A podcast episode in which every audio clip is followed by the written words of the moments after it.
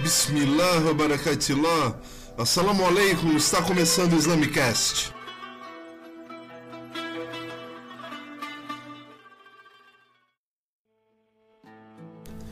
Assalamu alaikum, aqui é o Puncha e vamos começando aqui o sexto Islamicast. A ideia de hoje é falar um pouco sobre islamofobia. A islamofobia pode ser definida de uma forma muito simples como aquelas ações e atitudes que de alguma forma prejudicam os muçulmanos ou visa torná-los é, uma categoria de pessoas malignas, né, é, por natureza. Eu gostaria só de remeter um pouco à história do começo do Islã e da difusão da mensagem pelo profeta Muhammad sallallahu alaihi wasallam começo da mensagem, as pessoas que aderiram eram de diferentes classes sociais, né? Eram pessoas ricas, eram pessoas humildes, mas na sua esmagadora maioria eram as pessoas humildes. Isso em Meca ainda, antes da Égira, antes da migração para Medina. É, o que acontece é que conforme os Quraishitas começaram a ver que os muçulmanos se expandiam e estavam tendo cada vez mais pessoas, começaram a resistir. Quando viram que as pessoas abandonavam a fé dos seus pais para seguir essa nova fé, entre aspas, né? essa nova fé do Islã, eles começaram a resistir de forma a colocar embargos comerciais, de forma a terem agressões. Tanto que você tem na, nessa época, antes da saída do, dos muçulmanos de Meca, você tem a primeira pessoa a morrer martirizada no Islã, que é uma mulher. Né? Isso eu acho muito significativo, né? porque ela não estava numa situação de combate, né? e muito menos num, numa situação na qual ela se colocava disposta a matar pessoas de forma covarde. Pelo contrário, né? as pessoas que foram extremamente covardes com ela e a mataram. Também é, é, curioso, nós vivemos uma questão de crise de refugiados quando no começo da, da mensagem do Islã, parte da comunidade do profeta, sallallahu alaihi wasallam, foi enviada para a Abissínia, onde havia um governador cristão que era justo. Esse governador, mesmo sobre o pedido dos Quraishitas, não retornou esses muçulmanos que haviam se, se asilado, né? Na Abissínia. Então, é, antes da mensagem ser completamente revelada, ainda assim já tinha pessoas saindo do lugar onde os muçulmanos viviam à procura de refúgio. Né? É, os muçulmanos, como eu falei anteriormente, enfrentavam embargos comerciais, era simplesmente o seguinte: as pessoas não vendiam coisas para eles, as pessoas os apedrejavam. Né? O profeta Muhammad wasallam foi hostilizado de diferentes formas, desde colocarem tripas de animais em, em cima dele enquanto ele rezava, até as pessoas caçoarem, até fazerem um complô para assassiná-lo. Né? O que acaba levando o, o Islã a ter continuidade em Medina da comunidade migrar para outra cidade.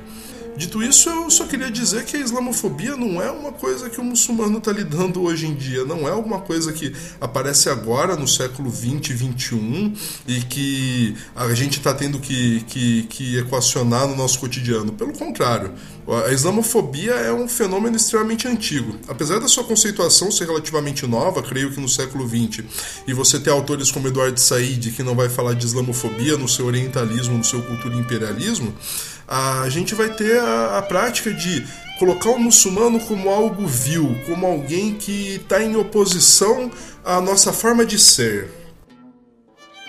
De forma resumida, é, dá para dizer que o muçulmano colocado nessa essa vilificação do muçulmano nada mais é do que a eleição de um bode expiatório para você ter resolução ideológica de contradições reais né? Isso daí é, é um, um, tanto quanto óbvio pra gente quando a gente sabe que os muçulmanos tiveram uma história não livre de tensão, não livre de disputa, mas também de colaboração e vivência com outros povos e outras religiões.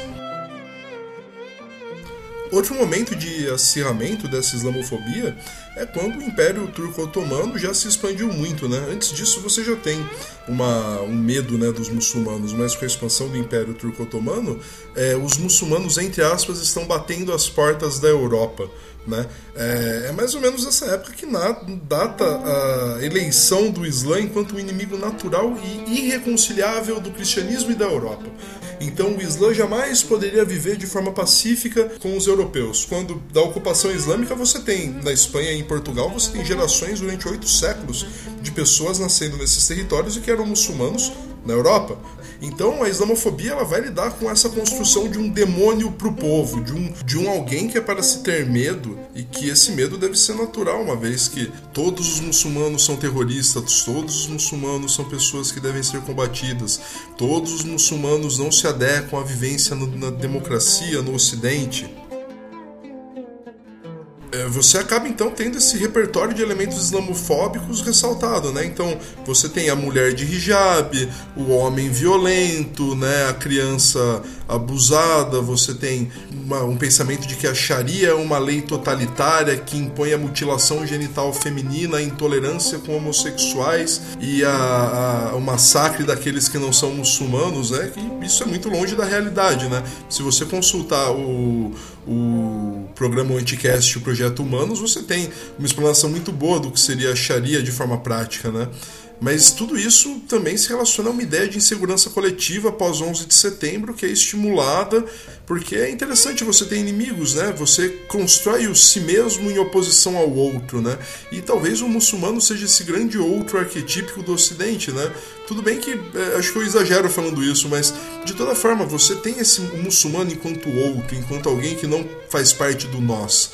O pós-11 de setembro meio que deixou as pessoas livres para destilar o seu ódio e sua intolerância para com os muçulmanos, sob o disfarce de uma análise crítica ou de uma análise do fenômeno que dá a compreensão da totalidade dos muçulmanos, né? E isso é uma das características da islamofobia. Você ter uma percepção de que o Islã é um pensamento monolítico que não se adapta a novas realidades, que é um, um pensamento que não comunga de valores com outras religiões majoritárias que é uma religião inferior, né, bárbara, arcaica, irracional, que o Islã é uma religião que promove violência e apoia terrorismo, ou que é uma ideologia política violenta. Quando eu citei o caso das, da, da mulher muçulmana que foi morta a primeira mártir, eu tô querendo ressaltar a questão da associação do machismo com a islamofobia. Você tem, inclusive, isso acontecendo no Brasil, você tem a maioria das pessoas, se você pesquisar de islamofobia, são mulheres sofrendo com esse problema, né? Você tem então a covardia apoiando a covardia, né? O covarde procura novas formas de perpetuar a sua covardia. Pelo menos é isso que me, me parece. E a islamofobia, ela é um.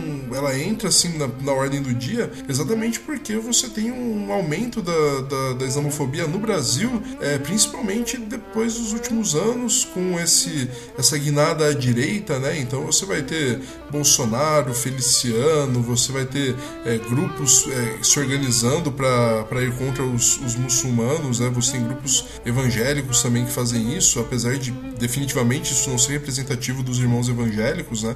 Mas é, você tem essa, essa propagação, inclusive, é, do, do ódio pelo outro como uma forma de se perpetuar e de se afirmar enquanto grupo social. Então você ter um, um, um, muçulmano como alguém a ser convertido, como eu ouço ouvi em alguns podcasts, isso me preocupa muito, é, é, muito curioso e preocupante, né? Porque você não pode esperar que as pessoas é, o tempo todo concordem com você, né?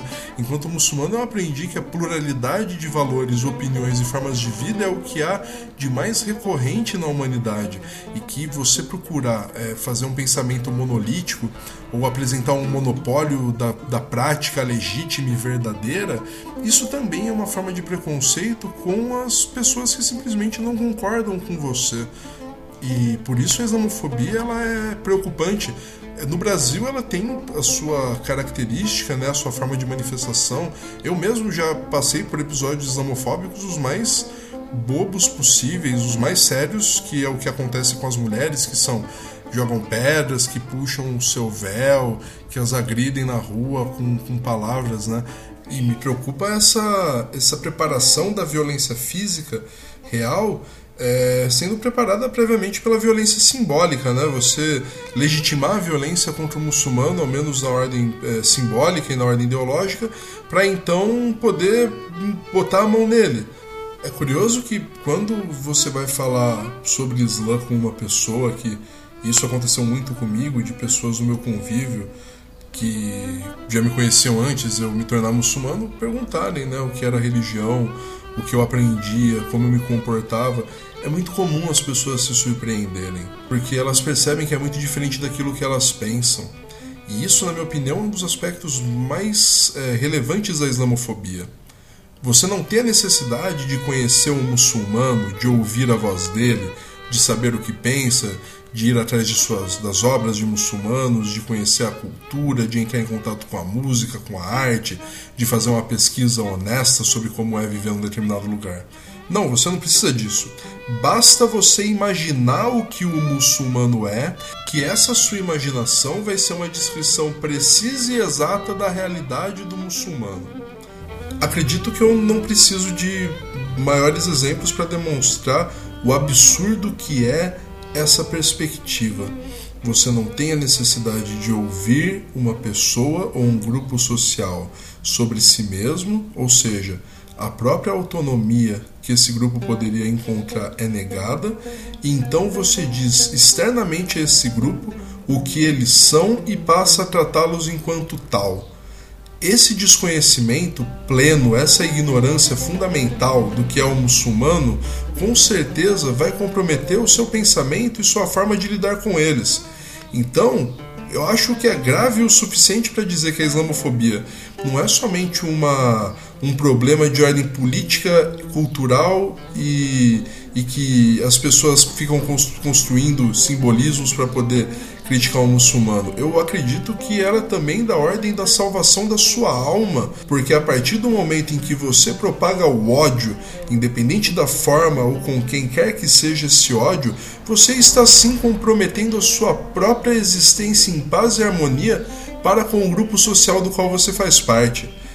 Também é preciso pensar quando um religioso acaba estabelecendo um discurso contra, contra outra religião para poder afirmar a própria religião, é preciso pensar por que, que a sua fé precisa do demérito da fé do outro para se afirmar. Por que, que a sua fé não pode ser na construção do diálogo e da vivência em paz com a fé do outro? Deixo então vocês com essas reflexões, não tenho a intenção de encerrar o assunto de forma alguma e desejo também uma excelente semana. Agradeço você ter ouvido até o final do programa. Assalamu alaikum e até o próximo Islamicast.